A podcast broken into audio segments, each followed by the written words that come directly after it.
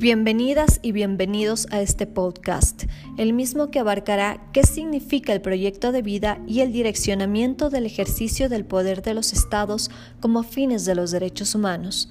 Seguramente se preguntarán qué es un proyecto de vida.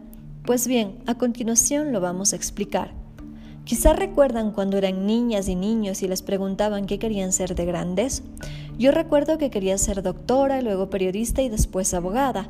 También recuerdo que soñaba con hacer un posgrado en el extranjero, contar con mis propios recursos económicos y trabajar en temas de derechos humanos. Mi proyecto de vida fue un plan trazado, un esquema vital que encajó en el orden de mis prioridades, valores y expectativas. Es así como el proyecto de vida está relacionado de forma directa con la felicidad, porque lo que de verdad desea el corazón humano es conectar con el gozo de una vida plena.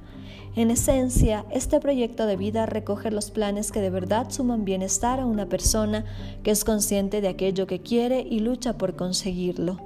Sin embargo, ¿Qué hubiese pasado si mi proyecto de vida se hubiese visto afectado por circunstancias ajenas a mis decisiones?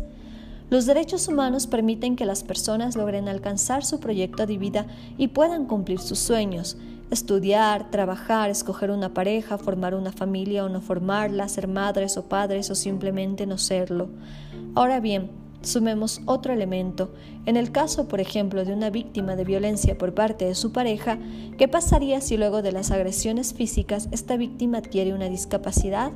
En principio es muy probable que vea afectado su proyecto de vida, pero para que tales afectaciones no sean desproporcionadas, el Estado tiene varias obligaciones.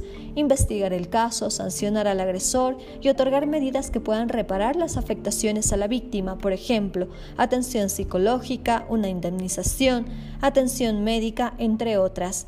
Es aquí cuando los derechos humanos ayudan a direccionar el ejercicio del poder estatal. Lo mismo podría ocurrir, por ejemplo, con una persona que sufre un accidente de tránsito. El Estado debe activar su aparataje para encontrar a la persona responsable del accidente y reparar a la víctima.